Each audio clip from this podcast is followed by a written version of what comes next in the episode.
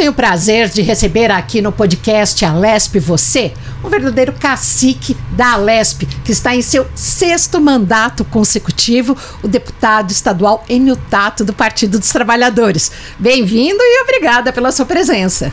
Imagina, menos, Renata. Cacique. prazer estar aqui na Lesp, né, nesse podcast. E um prazer enorme de ser conversar com você. Ah, né? muito obrigada. Te acompanhei tantos anos na Jovem Pan, uma excelente repórter e uma satisfação estar falando com todo o pessoal da TV Lesp, das redes sociais aqui da Lesp. Ah, muito obrigada.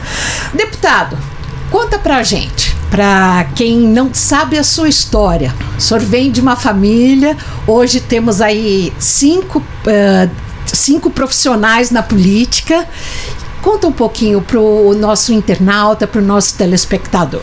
Quem é Enio Tato? Então, é uma família que não tem tradição na política. É, nasci no Rio Grande do Sul, fui pequeno para o Paraná com três anos. Meus pais tiveram que mudar para lá, atrás de terra para plantar, porque é uma família com dez irmãos. E nós somos para o oeste do Paraná, no município de Corbélia, no distrito de Penha. Fica na região oeste, perto de Cascavel. E depois, em 1977, eu vim para São Paulo. Né? Meus irmãos já estavam aqui. E a história da política, de ter cinco parlamentares, e eu falei que a gente não tinha tradição na política, começou com o PT. PT e o Lula. Nós somos fundadores do PT, né?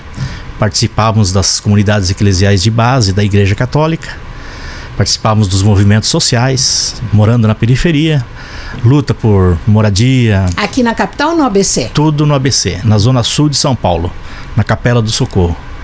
E aí ajudamos a, a fundar o PT, né? Participamos de duas eleições com meu irmão, não foi eleito, mas não era o problema de ser eleito ou não. Era a luta e o sonho da gente ter um partido dos trabalhadores para a gente mudar a vida dos trabalhadores no Brasil. E sempre imaginando que precisava de um partido dos trabalhadores. Fomos orientados, né, como católicos e participantes das comunidades eclesiais de base, fomos orientados, né, fomos pedir o que que, que que se a gente deveria fazer a luta política, ajudar a construir o partido por um padre, padre José Pegoraro, um professor de, teolo, de teologia, né, e muito conhecido, falecido hoje. E ele falou que a gente precisava participar sim. E eu lembro até hoje que ele falou o seguinte: não tem que ter uma igreja, não tem que ter partido, mas os cristãos têm que estarem nos partidos. E nos aconselhou, nos incentivou a ajudar a formar o Partido dos Trabalhadores. E aí estamos até hoje, né? Eu estou no sexto mandato, o Arcelino é vereador, está no nono mandato, né? O Nilton está no terceiro mandato como deputado federal, né? o Gilmar já tinha sido deputado estadual aqui na Assembleia, depois ele foi virou deputado federal, agora se elegeu novamente deputado federal, foi secretário de transporte duas vezes no governo Marta e no governo Haddad. E o Jair também está no terceiro mandato como vereador. Então temos dois vereadores aqui na capital, um deputado estadual e dois deputados federais. Essa é a história da gente. Agora, quando a família se reúne, é política mesmo ou vocês deixam esse assunto de lado? A gente fala de política, mas não entra em detalhe. O pessoal acha que a gente faz reunião, se organiza. Não tem nada disso. É muito natural, né? Cada um fazendo. Joga cartas. Joga carta, joga futebol. Não, não, mas joga cartas no, no, no, no que diz respeito à política, tá ali com, fazendo não, com chave. Não, não tem isso, não. A gente tem um grupo político na capital, no estado, né, no país, e a gente participa, discute sempre democraticamente com todo mundo. É dessa forma que a gente toca a política. E na... sempre orientado pelo nosso partido, o Partido dos Trabalhadores. Na Zona Sul, vocês são conhecidos como Tatolândia, né? Que a Tatolândia Sim. é a região que vocês dominam. Por quê? Porque politicamente talvez não seria nem correto taticamente. Mas a gente mora todo mundo perto numa vila, pelo menos cinco, seis irmãos. E as duas irmãs. Numa vila, um bairro ou uma vila mesmo? Uma vilazinha. Uma vila fechada. Vila Represa, hum. né? Mas ninguém tá fora do bairro da Capela do Socorro, exceto uma irmã que mora do lado, só atravessar o rio, né? Então, de forma pejorativa, colocaram Tatolândia. E a gente adotou esse nome, um nome bonito que todo mundo gosta de falar. Por quê? Porque a gente mora todo mundo perto, né? Independente, antes de ser deputado ou vereador, Todos nós morávamos no mesmo lugar. A gente não mudou de, de rua, a gente não mudou de bairro, a gente não mudou de casa. Estamos morando no mesmo lugar de quando a gente começou na política. O senhor chegou a, vocês chegaram a quase 40 anos no extremo sul de São Paulo, na Capela do Socorro. O senhor consegue fazer, dar aqui um depoimento, um retrato falado do que era a Capela do Socorro 40 anos atrás de hoje? Mudou bastante e melhorou, né? Nós não tínhamos nenhum hospital, nós temos dois hospitais hoje.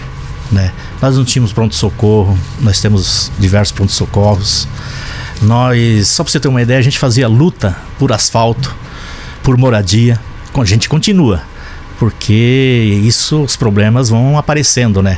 A cidade vai crescendo, principalmente naquela região que é a região de mananciais e na região de Parelheiros.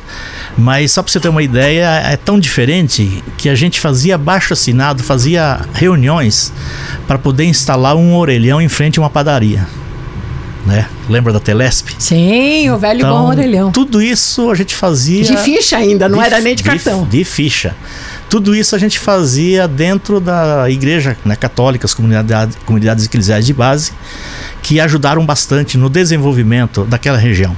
Não tinha o Partido dos Trabalhadores, por exemplo, no início. Depois, o partido também ajudou na, na organização. E com os movimentos, movimento de saúde, movimento de transporte, movimento de moradia, que a gente sempre participou e incentivou. Mas a gente teve muita invasão lá, né, por déficit de moradia, não? Infelizmente.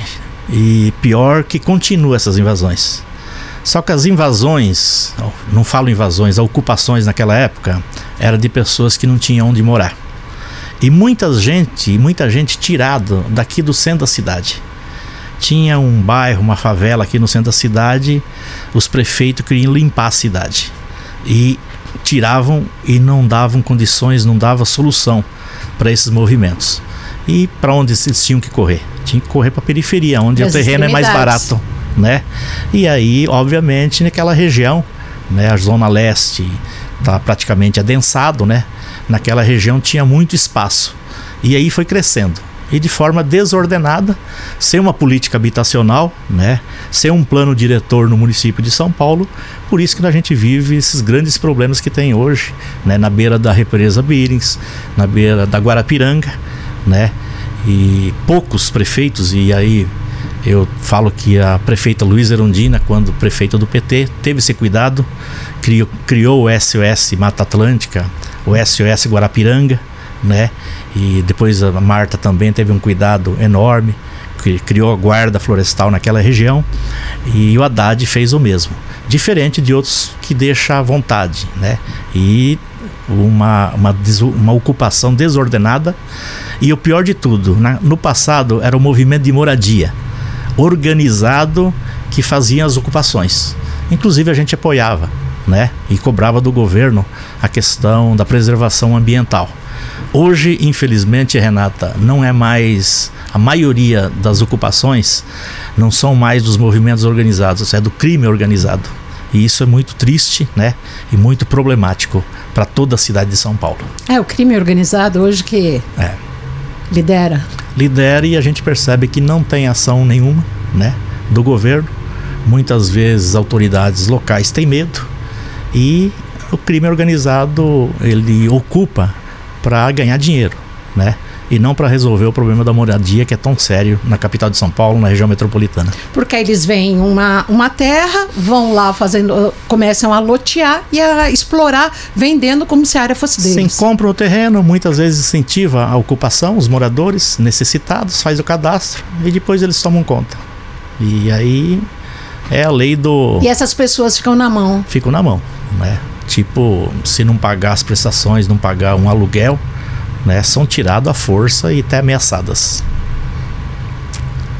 Como é que o Partido dos Trabalhadores vê o crescimento do crime organizado do PCC aí nos últimos 30 anos? Ah, tudo isso é, são governos, principalmente o governo do estado, que não tomou as providências no início, né? E deixou se alastrar. O crime, por exemplo, o PCC começou aqui em São Paulo. Todo mundo sabe, né? E não teve, não teve o enfrentamento, né, que deveria ser feito no momento adequado. E você sabe que esse tipo de coisa, quando se alastra, hoje não está mais em São Paulo, está no Brasil todo e fora do Brasil. Então é uma organização poderosa e nos bairros muitas vezes eles substituem o Estado, né? Que isso é mais problemático. As famílias, as crianças, né? Muitas vezes se apega mais em um, no, no, crime organizado, vai buscar soluções no crime organizado e não aonde deveria ser na prefeitura, no Estado, na União, né? O que no Rio a gente tem a milícia, aqui em São Paulo a gente tem o crime organizado. Tem o crime organizado e a milícia chegando aqui também, né? Isso não é diferente não. E está muito mais grave do que a gente imagina e do que é noticiado, principalmente quem mora na periferia. O que, que o senhor pode citar para nós? A todas as regiões, né? a gente conversa, a gente vive nos bairros e a gente percebe no dia a dia como é que está a situação. Mas e essa milícia chega a, a, através de que forma? Por que ferramentas ou que, eh, começam, cobrando o quê? Começam a tomar conta, inclusive, do comércio, né? Na área do gás, na área de aplicativo, é, até de supermercado, de farmácias. E isso as autoridades sabem disso. E só não, to, não tomam as providências porque ainda não tiveram vontade política, né? E não colocaram isso como prioridade. E aí eles que começam a instituir, instituir as próprias leis. Instituir as próprias leis e muitas vezes, né, cuidando da própria comunidade, que isso é ruim, né? E a população muitas vezes vão procurar eles e não procurar os, os, o Estado, né? Após 20 anos aqui na Alesp, o senhor começa o seu 21 ano no seu sexto mandato consecutivo. O que, que o senhor enxerga na Grande São Paulo como principais problemas? Se o senhor tivesse que apontar três. Eu acho que hoje o problema é da moradia. E eu acabei de falar um monte sobre moradia por conta disso. Porque não tem nada pior de que você não ter um teto, você não, não, não ter onde morar, né? Pode ser longe da cidade, do, do, do, centro da cidade, mas quem vive na rua, quem vive pagando aluguel, quando chega o final do mês, não tem dinheiro para pagar aluguel e tem a ameaça do despejo e depois tem o despejo, você com uma família, muitas vezes com idosos, com pessoas doentes, crianças, e você está nessa situação, é muito grave e é muito difícil. Então, quando a gente vê um morador de situação de rua, né, quando a gente vê uma pessoa ocupando, construindo sua casa, né, construindo seu barraco de alvenaria ou de, de, de, de madeira. Na beira de um barranco? Na beira de um barranco, na beira da represa, é muito fácil a gente falar: ah, a prefeitura tem que chegar lá e derrubar, tirar. Que a pessoa não sabe o que é viver dessa forma. Ninguém está lá porque quer a pessoa está lá forçada. É porque a situação dela, econômica, financeira, né, a desempregada, colocou ela naquele lugar. Então, quando a gente vê essa multidão que tem no centro da cidade, cada ser humano daquele tem uma história e uma justificativa por trás. E um exemplo bem próximo que nós temos foi o, a tragédia do Litoral Norte, né, no Carnaval. Litoral Norte, em todos os lugares, né, Frango da Rocha, a minha região tem muitos problemas, a região do Grajaú teve muito disso, a região do Campo Limpo, né? E o difícil é você ver governos que não priorizam. O Lula criou Minha Casa Minha Vida, construiu milhares de moradias. Entrou o Bolsonaro, isso parou. Mas não estou falando porque eu sou oposição, porque parou realmente. Não entregou nem aquilo que estava em andamento. E aqui na Prefeitura de São Paulo também tem prefeitos que teve um avanço mas não o adequado. Na região metropolitana, a mesma coisa. No governo do estado de São Paulo, foi aprovado né, 1% do ICMS para construir moradias. Esse dinheiro, e levantamento feito pela gente através do CDHU, nunca foi aplicado na sua totalidade. E outros estados podem reclamar que tem o um problema da moradia porque não tem dinheiro o estado de São Paulo é um estado rico, é uma arrecadação enorme. Só para você ter uma ideia, o orçamento desse ano que nós aprovamos aqui é mais de 318 bilhões. Então tem dinheiro para fazer as coisas. O problema é priorizar aonde que você vai gastar esse dinheiro. Falta é a luta, vontade política? Vontade política e prioridade. É colocar o pobre no orçamento. Por que, que eu estou na Comissão de Finanças, Orçamento e Planejamento? E o meu grande questionamento é de você aplicar pouco dinheiro, principalmente na área social. Se eu te falar para você que na, na agricultura, não agricultura do agronegócio, do pequeno produtor, né, da agricultura familiar, na assistência social, dos convênios com as entidades, com as prefeituras, né, na educação, a educação não, na cultura e não esporte, esses, essas quatro pastas, essas quatro secretarias, nenhuma delas tem meio por cento do orçamento do estado de São Paulo. E quando a gente vai falar em moradia, como a gente está colocando aqui, você pega. É muito pouco em relação àquilo que o Estado podia fazer. Aquilo que então, o CDHU tá podia dizendo fazer. que o social, a cultura tem meio por cento e a moradia tem 1%. A moradia, Não, moradia... deveria ter 1% da arrecadação do ICMS, né? Que foi aprovado, mas que não é aplicado. É revertido. Tanto é que desmoralizaram, quiseram acabar com o CDHU, né? Colocar tudo na Secretaria da Habitação e construção de moradias, principalmente as populares, para aquelas pessoas que mais precisam, está muito aquém daquilo que necessitamos. Além da questão do, da, de você regularização fundiária, né? Da pessoa hoje do CDHU, desde lá atrás, quando tinha outro nome, passou 20 anos, 25 anos, 30 anos, a pessoa não tem a escritura da sua própria casa. Então é, é um desfeito, é um descaso, né? Dos governos que passaram aí, principalmente do PSDB, que ficou 30 anos no governo e que não deu conta disso. Nós precisamos melhorar e espero que o novo governo, né, gostaria que fosse no nosso, mas não é, mas que o governo Tarcísio tenha outra visão e construa realmente moradias populares para aquelas pessoas que precisam, aquelas pessoas que ganham um salário mínimo, dois salários mínimos, né? Tem que construir para os demais, mas a prioridade tem, pra, tem que ser para as pessoas que mais necessitam. Com maior vulnerabilidade. Sim. Agora, deputado, ah, tem também nessa questão de moradia as pessoas que vivem em comunidade, aí também, aí no caso do município, que comenta-se que tem o pessoal que vai, que, eh, que coloca fogo uh, de forma proposital para dar e receber o auxílio aluguel. Como é que é isso? Gente, a gente não pode se apegar a isso. Você tem problema de desonestidade em todas as áreas, em todos os setores, né? Se tiver 1%, 2%, 3% que tem esse tipo de problema, eh, vamos cuidar dos 97% e vamos fiscalizar e tentar diminuir que não dá para terminar, mas pelo menos diminuir esse tipo de, de pessoas que fazem isso. Agora, você se apegar a pessoas que desonestas, né, que tem em todo lugar, não importa a, forma, se ele é pobre, se ele é rico, né, e para você combater uma política que é necessária, é, não vale a pena a gente fazer essa discussão. Então vamos. É a mesma coisa do Bolsa Família, do governo Lula. Nossa, tem gente aí que tem carro na garagem e recebe o Bolsa Família.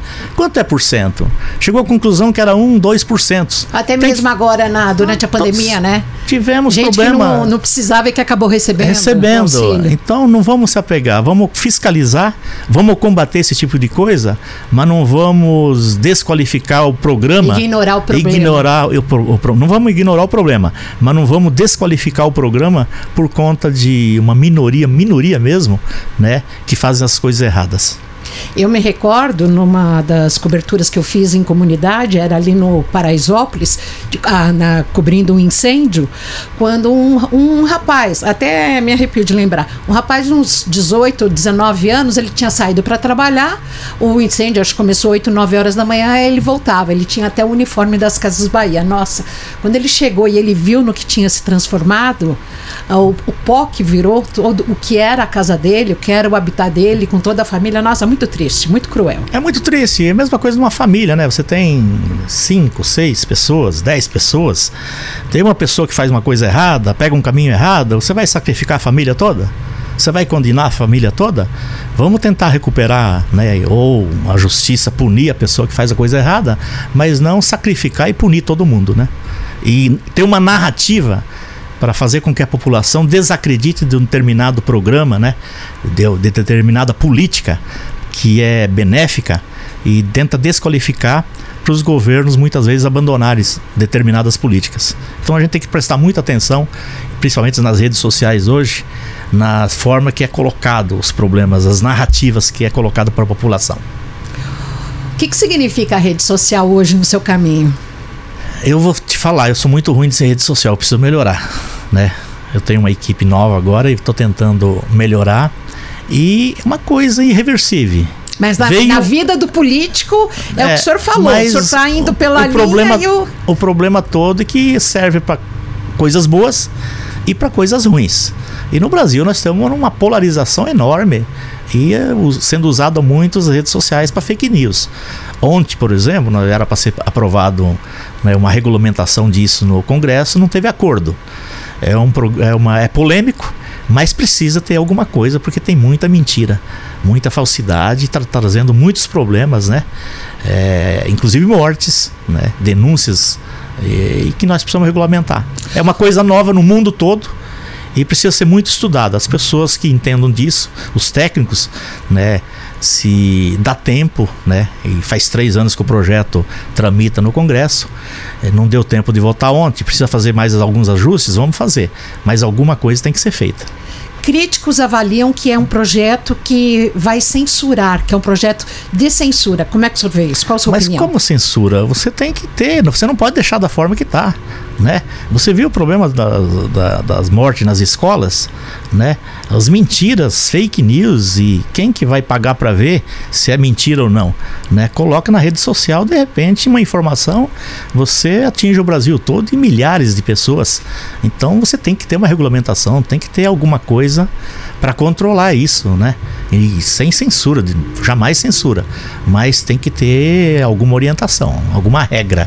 Não dá para ficar sem regra a respeito disso. O que, que o senhor espera do governo do presidente Lula nesse momento? Espero o melhor governo. Já teve os dois melhores que teve no Brasil de todos os tempos. Isso a gente que mora na periferia, que convive com a população mais pobre, né? Foi o melhor período para todo mundo. Tinha mais emprego, as pessoas ganhavam melhor, as pessoas comiam melhor, se vestiam melhor, é, passeavam, né? E eu espero agora com ele com mais experiência e ele mesmo falou na campanha que só valia a pena né, ele voltar a ser presidente da República se fizesse um governo melhor do que ele fez. E se ele fizer melhor do que ele fez, vai ser muito bom para a população. Vai ser difícil? Vai. O início agora tem que mandar os projetos para o Congresso, está mais disputado, né? a base é menor, tem que ser construída, mas o Lula tem muita habilidade e muita vontade política de fazer as coisas. E eu acho que, que precisa melhorar o Brasil porque nós tivemos quatro anos de, retrocesso, né? pelo menos os últimos quatro anos.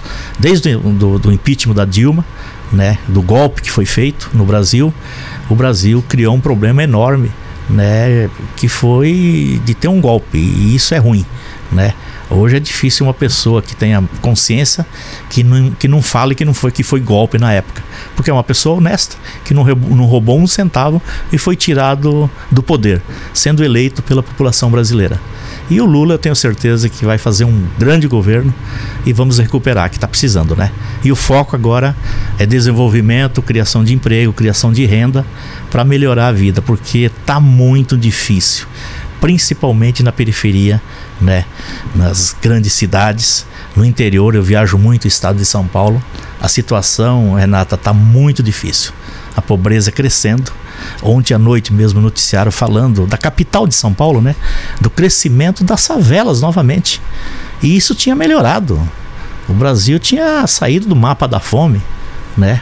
Isso com estatística do entidades sérias internacionais. E infelizmente nós voltamos de novo para o mapa, mapa da fome. E uma preocupação muito grande né, no Brasil de você produzir alimentos tem que dar alimento para essa população. E nós não podemos ter um país que tudo que você planta aqui, você colhe, nós temos terras, né? E você não tem alimentação para a população. Por isso que eu te falei no início que nós temos que lutar para ter mais recursos na Secretaria da Agricultura, né? Mas não é para o agronegócio. O agronegócio é importante. É para o pequeno produtor. Pequeno produtor, agricultura familiar, aquele que planta arroz, feijão, mandioca, né? É, aquilo que chega na mesa, os legumes, as verduras, que chega na mesa do trabalhador. E quem cuida disso é o pequeno agricultor, agricultura familiar, né? O agronegócio não precisa da Secretaria da, da, Agricultura. O agronegócio tem financiamento próprio. Banco do Brasil, Caixa Econômica Federal, Banco Mundial, eles sabem onde procurar e conseguem. Agora, o pequeno produtor, aquele que produz esse tipo de alimento, esse que tem dificuldade. O senhor vem batalhando ou vai batalhar mais nessa área, nesse momento? É o que eu mais faço aqui na Assembleia. Por isso que eu sou sempre da Comissão de Finanças, Orçamento e Planejamento. Né?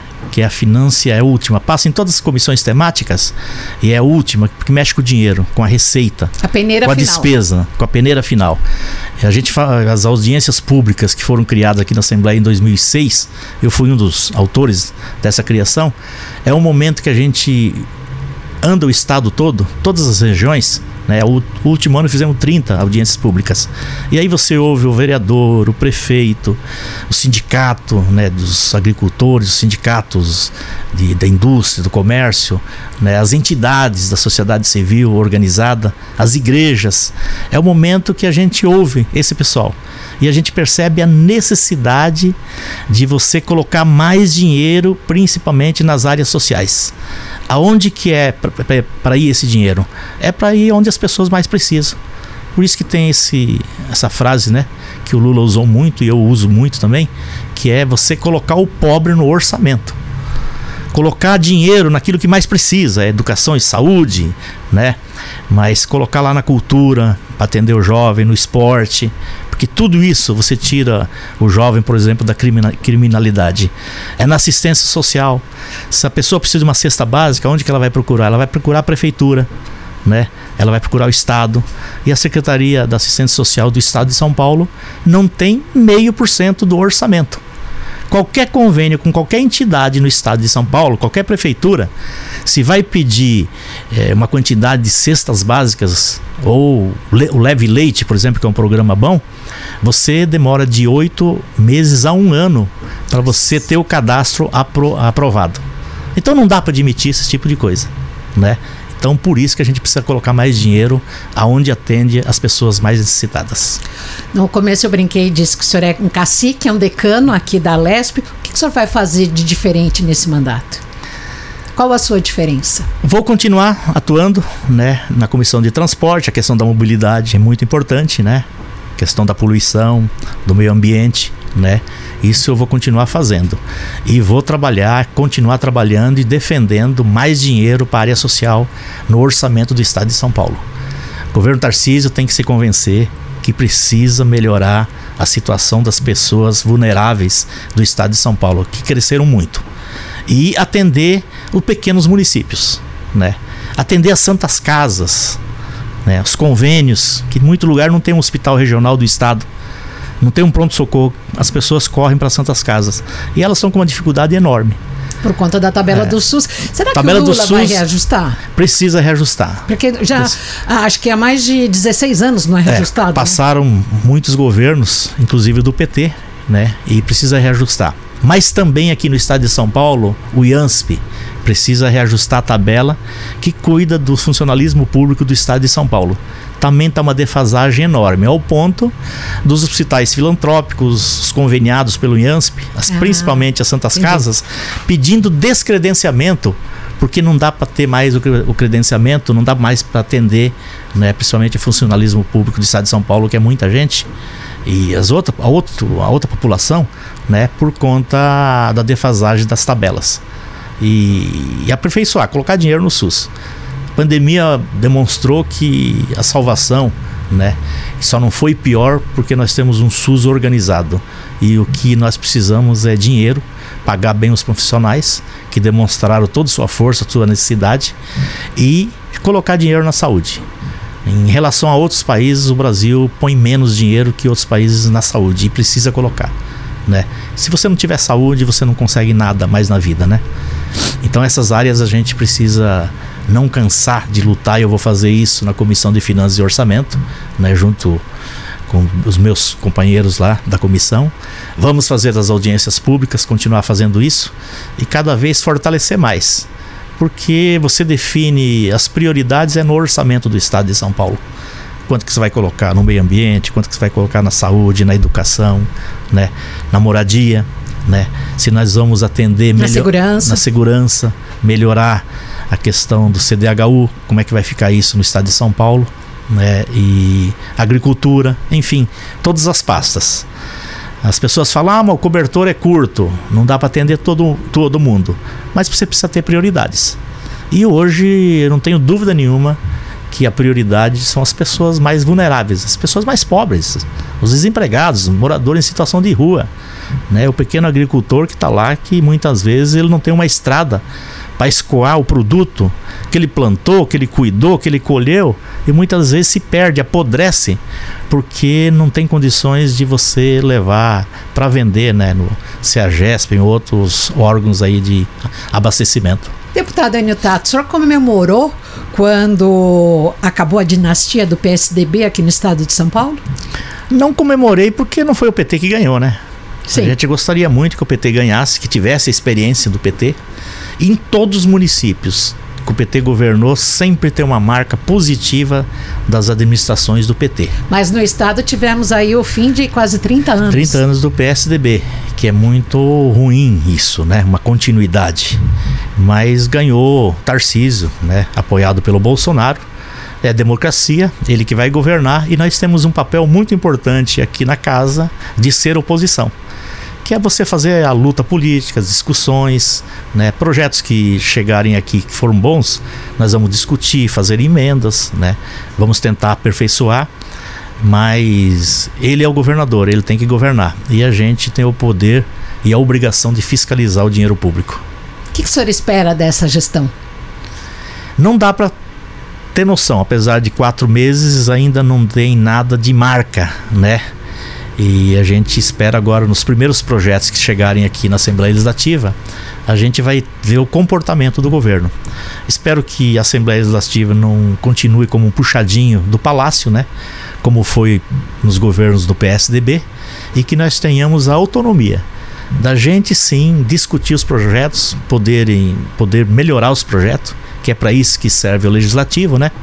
E a gente poder sugerir e quando a gente aprovar uma lei aqui de um deputado, leis importantes que a gente discute com a população, né, que a gente apresenta aqui, que o governo não faça, que o Tarcísio não faça igual os governos do PSDB, que era a gente aprovar aqui e vetar lá. Hum. E depois você tinha que brigar para derrubar o veto aqui, né? E são leis importantes que melhoraria a vida das pessoas, né, que mais precisam no estado de São Paulo. Muito se discute a privatização da Sabesp. O senhor acha que isso é prioritário? Não é. E tenho certeza que não é, porque eu faço essa luta e a gente sabe das necessidades da população com a água e o tratamento, com o saneamento básico, o tratamento do esgoto. Renata, só para você ter uma ideia, na zona sul de São Paulo e área de proteção ambiental, né? Área de Parelheiros, Grajaú, Campo Limpo, Tapicerica da Serra, né? em Buguaçu, é onde eu moro, onde eu conheço, tantas outras Eldorado. locais. Eldorado, que é mais distante ainda é, que Parelheiros. Você tem áreas que você levou a água, tem lugares que não tem nem água nem esgoto, né? Mas tem lugar que você levou a água, mas você não colocou o esgoto, a coleta, que não dá para acreditar. Tem gente que até reclama, olha, eu estou pagando a água, o esgoto e não tenho esgoto. E como é que você vai deixar a população jogar onde? Joga na fossa ou joga num córrego e esse córrego leva para as represas. Naquela região, no caso, a represa Billings, agora a Piranga. Mas eu estou falando isso por quê? Porque é uma luta de 20, 30 anos que a gente fez lá e que agora que está sendo inaugurado as estações de elevação né, do esgoto lá da Zona Sul para ser tratado em Barueri. Tem que andar 70 quilômetros para ser tratado. E tudo isso vai para onde? Vai para o lençol freático, vai para poluir as nossas nascentes, uma área de, de, de produção de água, né? E só agora que está sendo resolvido esse problema, então é muito tempo. E o problema é que a Sabesp tem profissionais qualificados, tem dinheiro, foi privatizado 49%, e na época nós somos contra aqui, né? E eles falaram que era para colocar mais dinheiro para fazer mais investimento. O que, que aconteceu? A gente não percebe isso. A gente percebe que quem ganhou dinheiro são os acionistas, que tem que ter o seu lucro, né? Mas eu lembro muito bem que a gente fez uma luta danada aqui para ter uma trava, né? Que fosse distribuído para os acionistas em torno de 20, 30% e o restante fosse reinvestido, né? Na, na colocação de água e principalmente na coleta e tratamento do esgoto. E isso não aconteceu. Então, privatizar eu imagino que vai piorar a situação. Porque quem ganhar, quem comprar, vai querer lucro. Quem investir vai querer lucro. E quem tem que ter um olhar numa, numa área tão essencial como é a questão da água é o Estado. O Estado que tem que cuidar disso. Né? E vale lembrar o que a gente está passando aqui no estado de São Paulo, né? em todas as regiões. No caso aqui da região metropolitana da capital, foi com a privatização da, da Eletropaulo. O que, que vendiam para a população? O que, que passavam para a população? Que tudo ia melhorar e que ia diminuir o preço. Hoje é uma das é a campeã ou uma das três que tem mais reclamação no Procon, no, no Procon é justamente a Enel. Muito ruim de serviço e a conta de luz é só você verificar todo mundo reclamando. Agora, por que, que uma privatização das comunicações, claro, tem muitos problemas, mas resultou em um atendimento muito melhor à população, é, acabou é, colocando toda a população, tornando acessível, dando essa inclusão a toda a população e um serviço como a Enel é pífio, ou da Sabesp, nós temos aí 40% da água desperdiçada. Por que você não melhorar melhorar a gestão do Estado. Por que, que as, as, comunicações, as telecomunicações, teve que ter mais acessibilidade da população? O senhor é do tempo? Eu sou desse tempo. Sou. Que comprar a primeira linha telefônica era. É, você tinha. Tinha que soltar foguete. Era um investimento que Era um investimento. Meu primeiro investimento na vida foi uma Você tinha as ações da Telesp, né? Então, a população. A segurança a de segurança. uma linha telefônica. Hoje também a gente precisa falar que tá fácil você comprar um celular. Agora o problema é você mantê-lo, né? E falar. A maioria, a maioria tá no. Como é que fala? No pré-pago. Sim. E muitas vezes só recebendo chamada, Sim, não podendo. 80% ou quando muito no não, Wi-Fi. Não podendo ligar, né? Então, eu sou daqueles que acho que você tem que dar eficácia, uma boa gestão do Estado e aquilo que foi essencial saúde, educação, comunicação, água, né, a energia, transporte, é coisa que o Estado tem que cuidar. Se tá ruim, tem que melhorar a gestão e não ir para o caminho da privatização de você vender, entregar para iniciativa privada, que obviamente a pessoa quer visa o lucro. Se não deu certo, fecha e dane-se a população. Então a gente precisa tomar esses cuidados, né?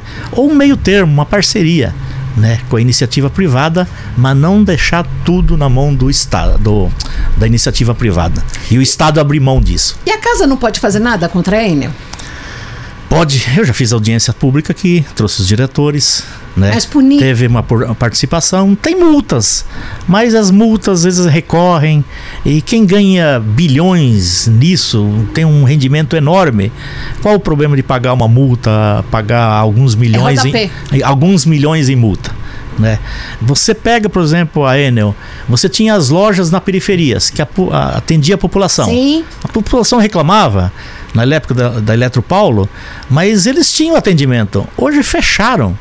Hoje tem que ser via internet e muitas vezes não é atendido. É revoltante. É. Tudo isso é o quê? Foi para ter aumentar a lucratividade para ter mais dinheiro. Se você tem 200 lojas uh, só na capital e você fecha, né? Quantos desempregados que tiveram e quanto que foi o, o tanto de lucratividade que essa empresa teve? Podia investir, atender melhor a população. Hoje, quem mora na periferia quando tem uma, uma, ventania, uma chuva forte, a pessoa fica três, quatro dias sem energia. Onde eu moro acontece isso. Onde eu moro acontece isso, que é na, na periferia da Zona Sul. E quanto mais distante, mais difícil é. E não tem nada pior que você não ter água e hoje não ter energia elétrica. Nós estamos lutando em diversos bairros, por exemplo, e lá por ser uma área de proteção ambiental, tem água, né? Não tem esgoto, como eu acabei de falar. E de repente não pode instalar a energia elétrica. A população não entende. Por que, que não pode? Ah, porque é área de proteção ambiental. Mas lá já tem escola do estado, lá já tem delegacia de polícia, lá já tem creche do município, lá as ruas já foram abertas e de repente tem um empecilho para você colocar energia elétrica para aquela população. E lá tem idosos, tem crianças, tem mulheres grávidas, tem pessoas que fazem hemodiálise, né? Muitas vezes que precisam Ou necessitam de oxigênio. De oxigênio, né? A pessoa precisa de uma geladeira para colocar as ampolas, né? Para preservar. E quando não tem energia, a pessoa perde tudo isso, né? E não dá para entender. Então, são cuidados e, o Estado precisa melhorar esse atendimento. Por isso que nós somos contrários, totalmente contrários, nós do PT, à privatização da Sabesp. Água, água não pode se brincar, né?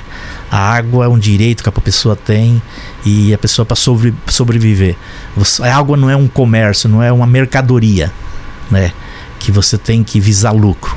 Você tem que atender a população. É um bem, né? um recurso. É um né? bem. Vai cobrar, cobre uma taxa que dá para a população pagar, né? Tem até a taxa social. Isso cada vez mais você tem que ter esse cuidado. E a iniciativa privada não vai ter esse cuidado não, pode ter certeza. Por isso que o Estado tem que estar à frente disso. E uma curiosidade, né? Onde vai ser investido esse dinheiro, caso seja privatizado? É, depende de quem ganhar, né? Esse dinheiro muitas vezes vai para fora. A Enel não é brasileira, manda os recursos para fora e a população brasileira fica com toda essa dificuldade que a gente tem. Não só nessa privatização, mas nos demais, né? Por exemplo, o transporte na cidade de São Paulo tá, foi tudo totalmente privatizado. Por que, que o município de São Paulo não tem uma empresa de transporte? Até para fazer o balanço. A antiga CMTC. Não é trazer a CMTC de volta da forma que era, né? E tá tudo na mão do, do, do Estado. Mas você tem uma empresa para você balancear, para você até fazer comparativo. Por que, que a passagem está tão cara? É necessário? Né? É necessário todos esses subsídios? É lógico que tem que ter subsídios né, do Estado. Mas se você tem uma empresa pública, você faz a comparativo do custo que você tem, daquilo que você precisa pagar para a iniciativa privada. Né? E isso poderia ser utilizado em todas as áreas. Não é simplesmente você achar ser contra a privatização de tudo, né? mas você ter um meio de equilíbrio, de você fazer comparações, de você não deixar uma empresa num setor tão importante e essencial, né, uma, algumas empresas, fazer o que querem. E colocar, como é que fala, a faca no pescoço do governo e que não tem discussão, né? Ou é e desse jeito. O governo torna-se refém. Ou o governo torna-se refém. Então tem que ter esse equilíbrio e essa, né, essa sensibilidade. Em relação à mobilidade, o senhor disse que trabalha muito uh, por essa via aqui, por essas questões aqui na casa. O que, que o senhor tem uh, de projetos na gaveta? O que, que o senhor quer implementar, quer levar a plenário? Primeiro, melhorar, né? Hoje você é notícia de todos os jornais, revistas, das redes sociais. Todos os dias você tem problema de transporte aqui na região metropolitana. Tem algumas linhas de metrô e da CPTM, por exemplo, a minha, a linha 9, que os meios de comunicação não têm dificuldade de um assunto. A linha 9 é a linha que vem de Interlagos e que vai é a linha de Osasco até até o Grajaú, agora até estação Vila Natal, perto do Varginha. Então, além da demora para construir, os problemas que dá. Todos os dias não é razoável. Todos os dias ter problema. Ter paralisação. É, e ali tem mais um problema da privatização que nós acabamos de falar tanto, né? Foi privatizada pela Via Mobilidade faz mais de um ano e só piorou a situação, ao ponto de todos os dias ter problemas, né? E o tanto de obras parado. O PSDB era um partido que alguns governos que lançava muitas pedras fundamentais, mas não terminava as obras, né? A gente verifica que não tem uma linha terminada. E de tanto tempo no governo, o metrô, por exemplo, não saiu da capital de São Paulo. Nós não temos um metrô chegando até Taboão da Serra. O ABC. Né? Chegou até Vila Sônia. Não temos metrô no, no, no ABC em Osasco, cidades importantes. Em Guarulhos, temos o aeroporto. Foi feita uma linha da CPTM que chega a 3 quilômetros do a aeroporto. Linha Capenga, né? É. Você chega lá, está totalmente vazio. Então, tem que ter um olhar e tem que ter vontade política de fazer. Terminar as obras, o monotrilho, por exemplo, para chegar até o aeroporto de Congonhas, é uma vergonha aquilo, né? É, monotrilho nas regiões de, de na zona leste, né? Os acidentes que vêm ocorrendo. As linhas de metrô que começam e param, e tudo isso é custo para o Estado. Então precisa acelerar isso e precisa ter vontade, né? Precisa terminar o Rodoanel, que é tão importante para toda a região metropolitana, né? Para a circulação dos caminhões, para tirar do centro da cidade, para você diminuir a poluição. E um estado muito rico, né? Com dinheiro em caixa que agora tem nos últimos governos do PSDB, principalmente do Rodrigo, né? E agora do prefeito Ricardo Nunes, toda hora a gente ouve eles falando que tinha, ouviam e ouve a gente falando, falando que eles têm dinheiro em caixa. O Estado não tem que ter dinheiro em caixa, o Estado tem que gastar o dinheiro e gastar bem, porque é arrecadado da população. Então o governo vai se vangloriar porque tem dinheiro em caixa? O governador Rodrigo Garcia começou a campanha dele falando que o Estado tinha 53 bilhões em caixa. É incapacidade, né? Falta de planejamento. O prefeito Ricardo Nunes fala que tem mais de 20 bilhões, 30 bilhões em caixa. E a cidade do jeito que está totalmente abandonada, né? Largada, uma buraqueira na periferia. Faz o recapeamento em algumas avenidas importantes. Faz só no miolo, né? Só no miolo, né? Então tem que gastar e gastar bem o dinheiro. E sempre com a participação popular. Por isso que é importante a, a discussão aqui na Assembleia Legislativa de todos os projetos. E eu sempre acho que todos os projetos que chegarem aqui deveriam ter uma audiência pública, porque além do deputado, com suas assessorias, fazer a discussão, você tem que dar voz a quem não tem voz as povo. categorias organizadas, ao povo. É tão interessante, você amadurece, você recebe informações novas, você recebe sugestões novas e que você pode melhorar sempre os projetos que vêm do governador. É o caso, por exemplo, agora do salário mínimo, né? o caso do aumento dos policiais, né? da Polícia Militar, da Polícia Civil, não veio da Polícia Penal e de todo o funcionalismo do Estado de São Paulo, que precisa chegar. E o governador se comprometeu que vai mandar. Agora vai mandar e o reajuste vai ser como? Quanto que vai ser, né? Determinada categoria, um valor, para outras categorias, outro valor. Qual que é o critério? Uma precisa mais do que a outra? O ser humano é o mesmo, né? Um trabalhador Mas a, a pergunta da... que eu faço ao senhor, a, o, que, o que nós ouvimos falar por vários depoimentos de vários, várias pessoas ligadas à causa, é que o salário das polícias está defasado assim barbaramente. Então, será que então a polícia não precisa ter um reajuste maior em comparação a um outro servidor? Todos os servidores aqui São, do estado de São Paulo, e é impressionante o comparativo que a gente faz com outros estados, com menos condições. Estados que têm uma arrecadação menor né? É uma reclamação generalizada que o estado de São Paulo, com essa riqueza que tem, um estado pujante, né? Mais 312, 318 bilhões. O segundo orçamento do país não é Bahia, não é Rio de Janeiro, não é Minas Gerais. O segundo orçamento do país é a prefeitura de São Paulo. Então nós temos o primeiro e o segundo, tirando a União, né? Primeiro e segundo orçamento. E aí nós temos um problema a equiparação, por exemplo, com outros estados, a polícia ganha menos, os professores ganham menos, o pessoal da área da saúde ganha menos, né?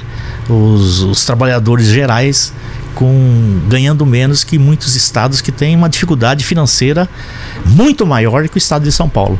Então é questão de prioridade e você distribuir melhor esse dinheiro que é arrecadado, que é bastante, né? Aqui, volto a repetir, o estado de São Paulo tem o primeiro orçamento, que é do Estado, né? De todo o país. E o segundo, que é da Prefeitura de São Paulo. A gente está falando bastante aqui na cidade de São Paulo, deputado Anil Tato. E o deputado federal Guilherme Boulos elege-se prefeito de São Paulo o ano que vem, seja pelo PSOL ou pelo PT? É um candidato forte, né? Tem um trabalho enorme, uma pessoa séria, correta, né? E nós temos o compromisso de apoiá-lo. A única coisa que a gente pede para ele é para ele vir se filiar no PT, para ser candidato pelo PT. O PT governou a cidade de São Paulo por três vezes e governou bem, deixou marcas positivas para a população e a população, principalmente a militância do Partido dos Trabalhadores, né, ainda, pelo que eu percebo, ainda não está concordando que o partido não tenha um candidato a prefeito no estado de São Paulo. Então, o melhor mesmo seria a gente convencer o Bolos a vir para o PT, se filiar, seria um excelente candidato. E nós temos esse compromisso, né? que foi feito pelo presidente Lula, pela nossa presidente nacional, a Gleice, de apoiá-lo para prefeito. E será um ótimo candidato e a gente vai lutá-lo para elegê-lo né, prefeito da cidade de São Paulo, de preferência dentro do PT. O senhor acha que ele tem grandes chances de ganhar? Tenho. Ele foi para o segundo turno na eleição passada, teve uma votação muito boa, né? E hoje nós temos uma diferença, né? Nós perdemos as eleições em 2018, 2016, um período muito difícil para o PT. Agora, na eleição de 2022, na capital e nas principais cidades aqui da região metropolitana, tanto Lula como Haddad ganharam as eleições. O PT teve uma votação expressiva. É só você verificar aqui na Assembleia Legislativa, né? Nós elegemos 18 deputados e deputadas, né? Mais a deputada do, P, do PCdoB, Alessi, e ou seja, é a maior bancada, juntamente com o PL, né, que elegeu do outro lado, da forma do lado direito, né, apoiado pelo Bolsonaro. Então o PT é forte, por isso que eu acho que a gente tem condições de ganhar a prefeitura de São Paulo e ganhar mais uma vez diversas prefeituras no estado, né? Chegamos a governar umas 80 prefeituras. Quase todas as grandes prefeituras da região metropolitana nós já governamos. E a gente precisa voltar a retomar essas prefeituras, né? eleger bastante vereadores, porque onde o PT governa, onde o PT tem um vereador, uma Câmara Municipal, faz a diferença, pode ter certeza. Tem uma marca positiva de administração.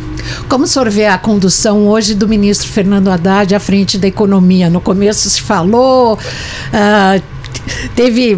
Vai conseguir, não vai conseguir, não é da área. Como é que o senhor vê hoje, passados cinco meses? Ele está indo muito bem, conversando, ouvindo todos os setores da sociedade, conversando com todo o Congresso. Dialogando. Dialogando, né? Com todos os Congressos, com o Senado, né? O, o Haddad, a gente conhece muito bem, eh, gosta muito do diálogo, gosta de, muito de ouvir, né? E muito, de forma muito transparente. E ele tem uma coisa na cabeça, que quando ele coloca alguma coisa que ele quer, ele é persistente, né? Ele é perseverante. E estuda muito, ele conhece, não tem um assunto que ele vai conversar que ele se informa com os assessores sim, mas está dentro dele a informação, né? E eu acho que ele vai conseguir mandar esses projetos para o Congresso, dialogando, Congresso melhorando, respeitando a autonomia das casas, mas vai conseguir aprovar para o bem do país, né? Principalmente esse arcabouço fiscal que precisa ser aprovado imediatamente para o país deslanchar. Além do problema dos juros que o Lula fala muito, e é verdade, né? Não dá para um país tá com a inflação que nós temos, temos né? né? Tá alta, tá ainda alta, mas não dá para ter um juros de 13,75% aí fazendo quase um ano e não diminuir esses juros, né? É só quem tem uma conta, quem tem um cartão de crédito, verificar o tanto que ele paga, o tanto a dificuldade. Todo mundo se assusta, ninguém mais investe por conta desse juro, né? Então a Haddad no ministério, juntamente com o governo Lula, tem e o Banco Central, né, tem que diminuir esses juros para começar a ter investimento. imposto também. Diminui imposto. Não só sim. na União, mas aqui no sim. estado. E o que, que vocês fazem? Diminuir imposto é muito, é meio difícil. Eu acho que você tem que diminuir sim de quem ganha menos, mas você tem que cobrar mais de quem ganha mais. Dos ricos desse país. Mas ninguém mexe não com é, eles. Não, não, é o rico que tem um carro, tem uma casa, tem meia dúzia de hectares que de terra. um apartamento, que as dois pessoas, apartamentos. Um apartamento, pai. o cara se assusta, ele pensa que ele é rico. Quando a gente fala rico, é rico mesmo. Né? Você pega 10% da população brasileira, tem 90% da riqueza do país. Então tem que mexer com esse pessoal né? E não o cara de repente tem um carro, tem uma casinha, tem um apartamento, ele já fica preocupado que ele vai ser taxado. Ninguém quer taxar esse tipo de, de, de pessoas, de trabalhadores, né? O cara tem um bom emprego, né? tá trabalhando numa empresa grande, ele já imagina que é rico, né? Não, rico que a gente fala são os 10% da população brasileira que tem 90% do dinheiro do país. Então esse pessoal tem que pagar mais, sim. Esse dinheiro hoje está onde? No agronegócio? Está agronegócio, investimentos nas bolsas no mundo todo, espalhado no mundo todo, e que precisa ser taxado, né? E é, tem brasileiro que se sente, né, fica, fica contente quando a gente ouve essas revistas internacionais dos ricos, né? Ah, o Brasil tem mais duas, três o pessoas Forbes, entre os 10, os Forbes. Times. O Brasil tem 15 pessoas entre os 100. Isso é horrível. Isso é concentração de riqueza significa que alguém está morando na rua, que alguém não pode pagar aluguel, que alguém não pode produzir, que alguém está desempregado por conta dessa riqueza concentrada. E o Brasil está sempre na frente nesse sentido, está sempre crescendo de concentração de renda. Isso que a gente precisa diminuir. E quando a gente fala que não tem que aumentar imposto, tem que aumentar imposto para esse pessoal. Esse pessoal tem que pagar mais. Esse pessoal tem que abrir mão de riquezas, né? E fazer com que tenha uma distribuição melhor no país. Porque todo mundo trabalha. Por que, que é, tem, uns têm que ser tão ricos assim, né? E até agora também a questão da reforma tributária, que é onde os autônomos passariam a pagar, os médicos que não pagam, to, toda essa classe. É, eu tenho escritório de contabilidade. Quem toca é meu filho e minha esposa, um escritório familiar. Tem em torno de 20, 25. Qual a sua formação? Sou contador, formado em ciências contábeis. Né? Mas depois que virei deputado, tô como deputado, né? Mas lá a gente percebe o tanto de injustiça que tem na tributação brasileira, né?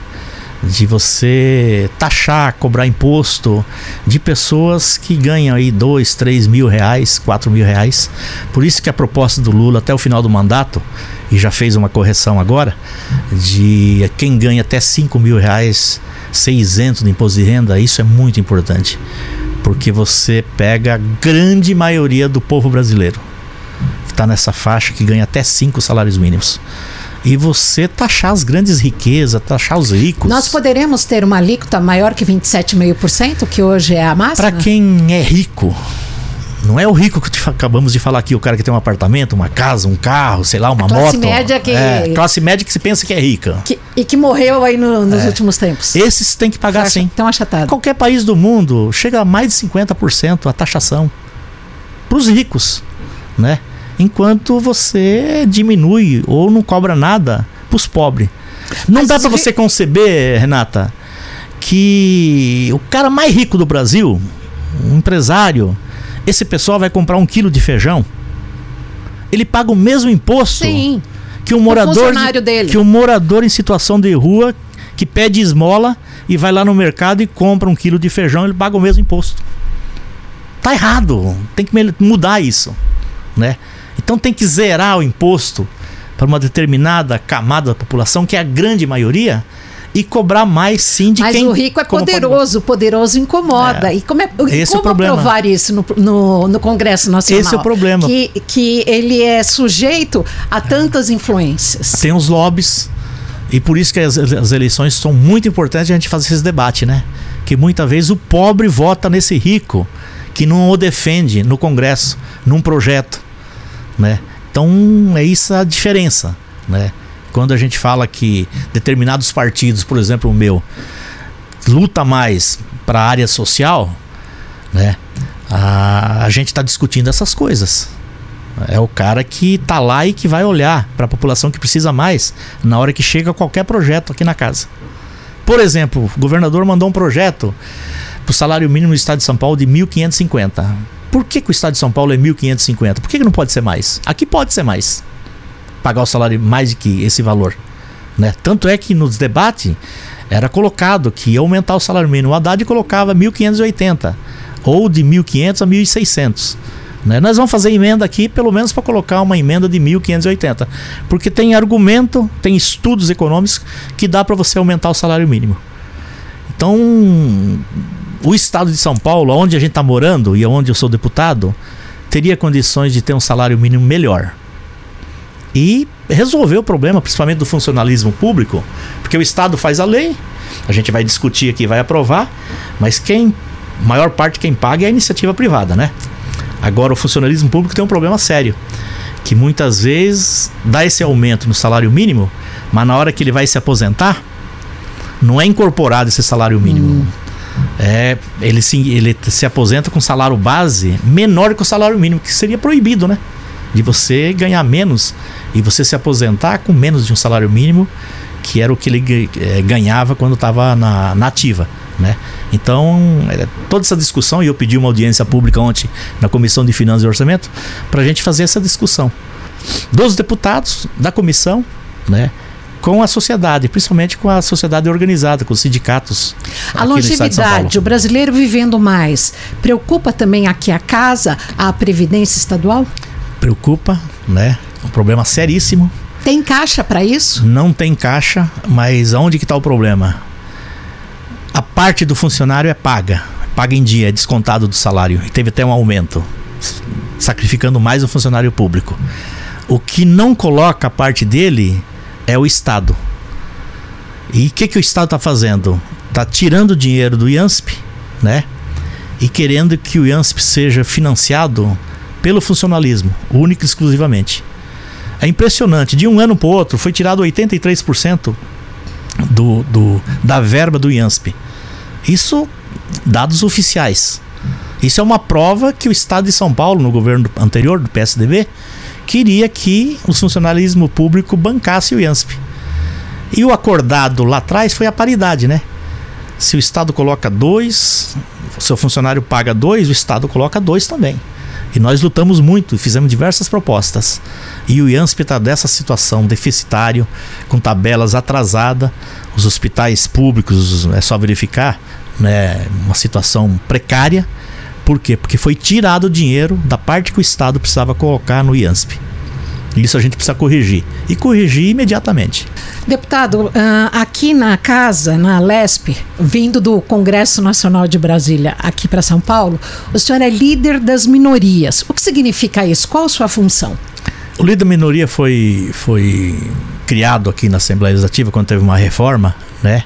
Para que os partidos de oposição, de, de, minoritários, tivessem uma liderança. Por quê?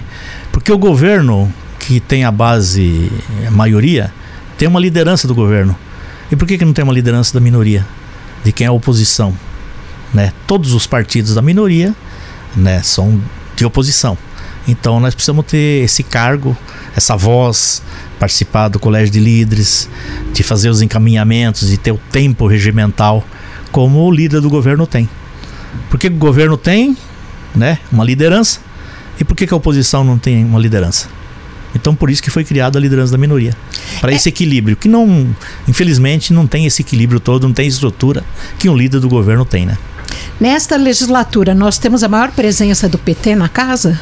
Não, já tivemos, o PT já teve legislaturas aqui e eu fiz parte, que já tivemos 24 deputados, depois 22, né, depois caiu para 18.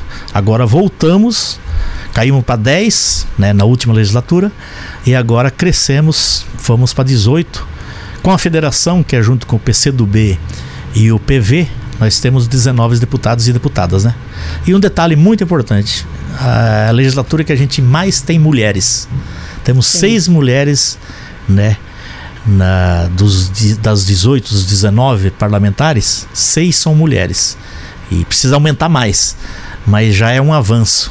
Né? Esses mandatos coletivos ajudam ao é tramitar uma, das leis na casa? O que, que você acha? É uma experiência nova, né? tem que ser aperfeiçoado. Né? Por exemplo, ter um mandato coletivo, mas só um que é deputado, Sim. tem que ter o CPF da pessoa. Né? Então só essa pessoa possa, pode fazer intervenção no plenário. Pode votar. Votar, né? E o mandato coletivo é, se tiver cinco, seis pessoas fazendo parte desse mandato coletivo, podia ter um rodízio entre eles e ser aceito. Para isso a gente precisa aperfeiçoar as leis, né, a legislação. Que eu defendo isso sim. Ah, que interessante isso daí. Nunca tinha ouvido essa é. questão é. do rodízio Lógico. Entre, entre as pessoas. Você vai para faz campanha no mandato coletivo. Todas as pessoas, homens, mulheres, todos, né? E depois só um pode responder? Não. Se fez campanha, colocou as suas propostas, fez as suas defesas, a população votou, votou nos todos o coletivo, né? E aí, logicamente, o coletivo entre eles pode, de, depende da legislação que tiver, de fazer um rodízio, né? Ou de um dia ser um, outro dia ser um outro, né? Sempre vai ser um voto só, mas dá oportunidade, né? Oportunidade, dá voz, dá, dá voz para todos eles. Acho que é interessantíssimo. Antes da gente passar para o momento descontraído aqui do podcast, a Lesp e você, gostaria que o senhor falasse sobre esse olhar para para os povos indígenas aqui de São Paulo que o senhor tem, inclusive recentemente o senhor recebeu pessoas aqui em seu gabinete. A gente é procurado por todos, né? Povos, comunidades quilombolas, povos indígenas, moradores em situação de rua, é, povo da periferia de São Paulo. E eu sempre tive uma relação, meu irmão, deputado federal Newton, tem uma relação maior ainda, né? E aqui tem uma relação, eles me procuram, muitas demandas na minha região tem, na cidade de São Paulo, no interior de São Paulo, no Vale do Ribeira, né? agora em Ubatuba, por exemplo, pediram uma emenda que eu achei uma coisa interessante para criar o primeiro, construir o primeiro centro cultural indígena na aldeia, lá em Ubatuba. Então, estou mandando uma emenda, vai ser construído esse centro cultural que vai servir de modelo não só para o estado de São Paulo, para todas as aldeias, mas para o Brasil todo. Então a gente está tendo essa relação, né? O Cristiano que é um líder indígena, né? E marcamos inclusive a semana passada uma audiência na Secretaria da, da Educação, porque eles querem que tenha mais professores, né? né indígenas porque é diferente um indígena ser o professor da sua comunidade e não um branco, né? ser o professor. Então vamos ver se a gente consegue implementar e ajudá-los. E ajudá-los na, na, na, preservação né? Da, de todas nossas mananciais, nossas matas, né? dos, dos, dos, das terras indígenas, que eles chegaram primeiro e são os verdadeiros donos, né? e eles mesmos ser os protagonistas. E não nós brancos chegarmos lá e queremos preservar e dar ordens. Quem entende mais das terras indígenas, né, os originários, são eles mesmos. Então eles, e isso é bom, né? Estão criando pessoas estudando, né? É, e se orientando para eles mesmos dar conta e participarem e defender suas terras e seus projetos. É impossível não perguntar para o senhor, se duvidar, o nosso podcast aqui vai durar duas, três horas. Mas é a questão da educação. Como lidar com, essa, com esse déficit de, de professores, de educadores? Por que, que o nível caiu tanto? E por que, que não há essa vontade política de melhorar o salário dos educadores do estado de São Paulo? Por isso que o Brasil está desse jeito. Que não foi prioridade, né? Exceto alguns governos, e aí eu vou fazer a defesa dos nossos governos, nós tínhamos o Fernando Haddad como ministro da Educação. Você pega o último governo, é difícil a gente lembrar de um ministro da Educação. Né? Teve quatro, cinco ministros da educação. E aí foi abandonado muitos projetos. Né? Você pega a bolsa dos estudantes sem reajuste, agora que teve um reajuste, é, estudantes que iam se formar fora, né? sem recursos né, monte de faculdades de, de, de, federais que pararam, que agora vai ser retomado. E pagar bem os professores, pagar bem os profissionais. É uma vergonha um professor ganhar o que ganha hoje. Eu te falei, eu nasci no Rio Grande do Sul, morei no Paraná, né? A gente tô com 63 anos, mas eu sou daquela época que você pegava três pessoas mais importantes da sociedade e entre elas estava o professor, a professora. E hoje, dá uma olhadinha que situação que tá os nossos educadores. Então, a gente não pode parar de lutar nunca, nunca, né, para a gente melhorar a educação. E para resolver os problemas do país, passa por você melhorar a educação. Melhorar a educação, melhorar a estrutura, né, desde a escola, que o Tribunal de Contas do Estado de todo o país fizeram agora uma uma vistoria, né, de surpresa, e você viu o resultado. 57%, se não me engano, de onde foi apurado, tem problemas na estrutura da escola. Isso o senhor nós... lembra que aqui nós tínhamos escola de lata? Tinha escola de lata, né? E olha que deve ter ainda algumas no estado de São Paulo. Se não me engano, no, se não me engano, no Vargem Grande, no extremo da Zona Sul, ainda tem uma escola de lata mas eu moro lá, visito, né? É impressionante. Tem uma escola na minha, no meu bairro lá, Alberto Salotti, que há poucos dias atrás foi notícia, né? Terminou a luz elétrica, ficou uma semana os alunos sem ter aula porque não restabeleceu a luz. a luz elétrica. Que até peguei no pé que é problema da Enel, né? Mas o problema do Estado também, da Secretaria, de como que você pode uma escola na capital de São Paulo você ficar sem luz elétrica durante uma semana e os alunos do período da manhã tinham aula, porque é de dia, né? E o período da noite, na, da tarde e da noite, não, tinha, não tiveram aulas. Então nós temos esses problemas ainda no estado de São Paulo. Né? E precisa melhorar muito, precisa melhorar muito, e muito investimento. E levar a sério, ter vontade política. Aqui no podcast Alesp e Você, nós estamos tendo um papo muito gostoso, muito agradável com o deputado Enio Tato. Seus cabelos brancos são devido aos seus 20 anos aqui são, na Lesp? São. Alguns anos atrás eles eram bem pretos, né? E eu não uso tinta, então eles estão embranquecendo. Quais são os seus hobbies, deputado? Gosto muito de futebol, né? Gosto muito de viajar, obviamente. Torce pro Corinthians? Não, sou santista.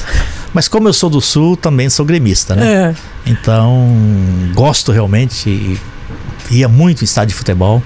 Ainda hoje, com 63 anos, a gente faz os as, Viu Pelé os, jogar? os Não. racha. Infelizmente eu não vi.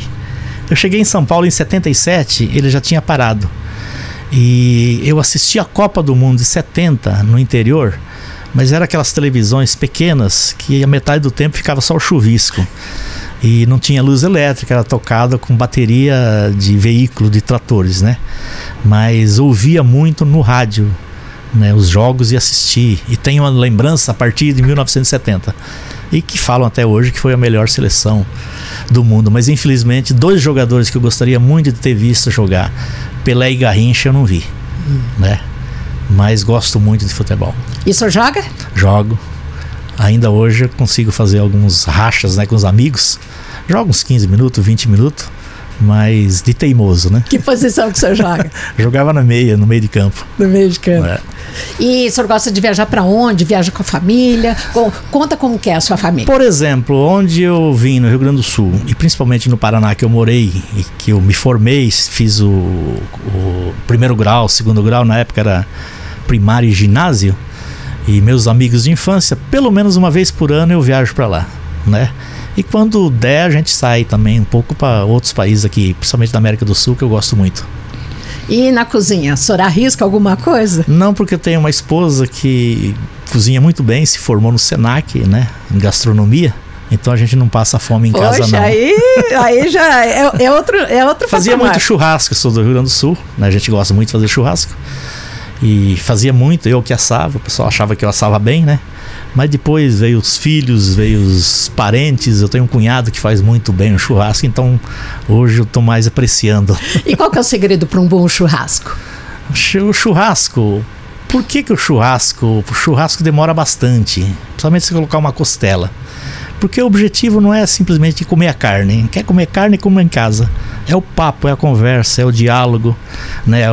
a convivência. Isso é o grande sentido. experiência, a né? experiência. Isso é o grande sentido de você ir num churrasco com os amigos ou com as famílias. Agora, recentemente, o senhor disse que esteve em uma festa da família que reuniu quantas pessoas? Essa reuniu em torno de 150 a 200 pessoas. Mas Os tatos se reuniram. É, foi o quinto encontro da família Tato no Brasil. Desde 1886, né, quando meus bisavós vieram para cá, né, que eram o Martim e a Eva, com três filhos Vieram da Itália. da Itália. E então a gente nos últimos anos teve uma parada por causa da pandemia.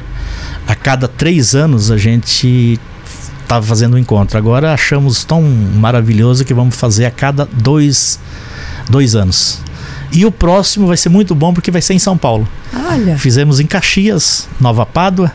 Fizemos aonde eu nasci, que é em Frederico Westphalen, norte do Rio Grande do Sul. Fizemos esse no Paraná. E o próximo nós combinamos que vamos fazer aqui em São Paulo. Vamos receber todos os tatos do Brasil. Espero que seja o maior aqui em São Paulo. Nossa, será um, É muito bom. o maior evento. Você saber da história, da saga, de como chegaram esses italianos, chegaram no Brasil, que ninguém veio pro Brasil na época para passear, né, para investir. Por eles, onde. eles vieram por falta de condições, por não tinha terras e vieram para cá para colonizar Foram seus bisavós. os bisavós. Entraram por onde? Foram para as terras? Foram para o café? O que, que eles foram fazer? Renata, eu fiquei agora a gente se aperfeiçoou mais, se aprofundou, é coisa is- impressionante. Eles demoraram um mês para chegar no porto da Itália, na região do Vêneto, Vêneto, para vir para o Brasil. Quando chegaram no porto, demoraram mais um mês para fazer a documentação. Você imagina em 1886. Aí demoraram quatro meses para chegar no porto de Santos A viagem. a viagem. Muita gente morreu, né? Sim. E era jogado Na febre espanhola, né? é, era jogado ao mar, inclusive que não tinha o que fazer. E chegando aqui no Porto de Santos, né, muitos ficaram em São Paulo, muitos foram para o Paraná, Minas Gerais, né? E nós somos de uma turma que foram para o Rio Grande do Sul, na região de Caxias. Aí de Caxias foi se distribuindo. Tinha três irmãos, meus avós, né? Meus bisavós. E o meu avô é o João Tato. E esse se estabeleceu e construiu a família, um grande empreendedor, né? Na região norte do Rio Grande do Sul, em Frederico Westphalen. E lá também era, já era uva? Já se tratava a uva? Eles chegaram produzindo o quê? Chegaram, é impressionante que meus irmãos foram visitar o local, eu ainda quero visitar na Itália. É impressionante que eles falam o seguinte: chegando na cidade, Feltrin, né, lá na Itália, é a mesma coisa de chegar na cidade no Rio Grande do Sul. Olha. Eles foram procurar um local que tinha água. E com a água, é, é, eles construíram moinhos, serrarias, ferrarias, né? O meu avô era tão empreendedor que ele construiu e tinha luzes elétricas, né? Antes de qualquer cidade. Ele construiu um gerador lá para ter luz elétrica num bairro, na Ponte do Pardo, que foi aonde ele construiu todo esse lugar. E trabalhando na monocultura, diversas, principalmente plantava, tinha o parreiral, né? Plantava cana também, tinha alambique e cultura familiar, né? Então, uma história muito bonita. Tem um livro do meu irmão que ele conta um pouco disso. E cada encontro desse a gente vai aprendendo mais, porque mais orgulho, né? informações, né? é muito gostoso. Olha, né? o senhor fala todo emocionado. é verdade, mas é. Domingo, esse fim de semana, nós tivemos esse encontro. É muito legal, é muito bom. Muitos que não foram, a gente fala, ó, você perdeu. E no próximo, que vai ser aqui em São Paulo, 2025, né? A gente vai tentar garantir que todos venham. estão com que idade? Nesse, nesse encontro, o mais velhinho que estava lá, acho que tinha em torno de 80 anos, né? Infelizmente, eu não tenho mais minha mãe e meu pai. No penúltimo, minha mãe ainda participou, com em torno de 90 anos. Ela faleceu há pouco tempo, com 93 mas sempre tem muitas histórias e novidades que a gente fica sabendo nesses encontros. E na sua família também aconteceu, como na minha, que uh, veio para o Espírito Santo do Pinhal, vieram os primeiros, depois vieram, uh, eles iam mandando carta contando como era a situação aqui, e mais, mais familiares aqui foram em São chegando. Paulo, você fala? Não, não, para o Brasil, para o Brasil. Não, a história que a gente tem, não sei se eu ainda não tenho essa informação, mas eu tenho a história só dos meus dois bisavôs hum. E os três filhos, hum. né? Que vieram, que são esses três que, que ficaram no Rio Grande do Sul, na região de Caxias, um no norte do Rio Grande do Sul, na região de Frederico Westphalen, e esse em Pato Branco, no Paraná. Aí depois se alastrou para Mato Grosso, né?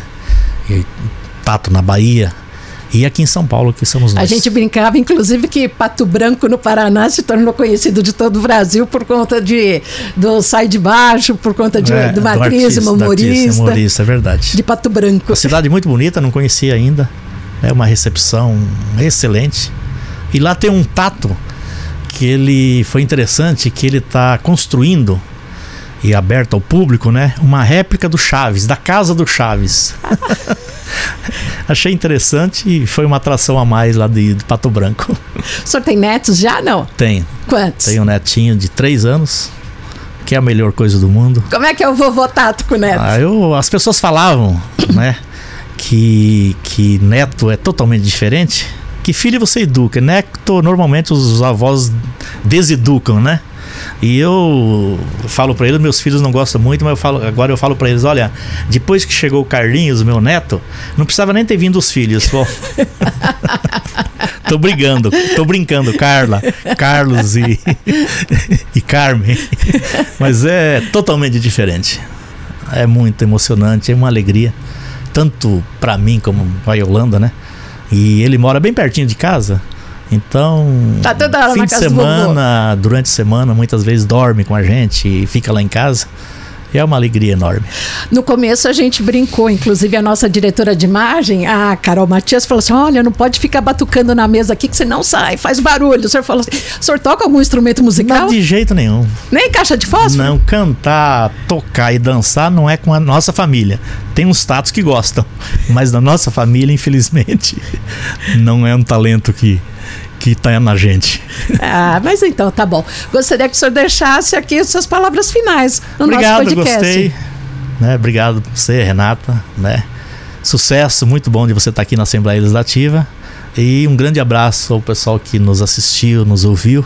Né? É uma satisfação, um papo gostoso. Muito obrigada, deputado Enio Tato, deputado que é líder das minorias, do Partido dos Trabalhadores, está no seu sexto mandato consecutivo aqui na casa, na Lesp. Nós temos todo um time trabalhando conosco, na direção de imagens Carol Matias, José Toledo aqui na parte de som e também Renan Augusto na edição. Eu esqueci, Renata. Por desculpa. favor, que isso? Eu esqueci, né? Eu tô num programa aqui na, na, na, na, na LESP, na Assembleia Legislativa. Tu esqueci até que eu era político pô, com esse papo. Mas agradecer todo o pessoal que votou em mim, né? Sexto mandato, uma votação expressiva, 142 mil votos. E renovar o meu compromisso, né? De continuar trabalhando, trabalhando principalmente para aqueles mais necessitados. A conversa que a gente teve aqui eu falei muito da área social e a gente precisa, o povo está muito pobre, passando fome. E esse é o compromisso principal que eu tenho e que eu fiz e estou reafirmando com todos os meus eleitores e a população do estado de São Paulo. Obrigado, tá? Que isso, muito obrigada ao senhor. E olha, todo dia um novo episódio do podcast Alesp Você, nas redes sociais, no Spotify, no YouTube e também aqui na TV Alesp. Fique sempre com a gente.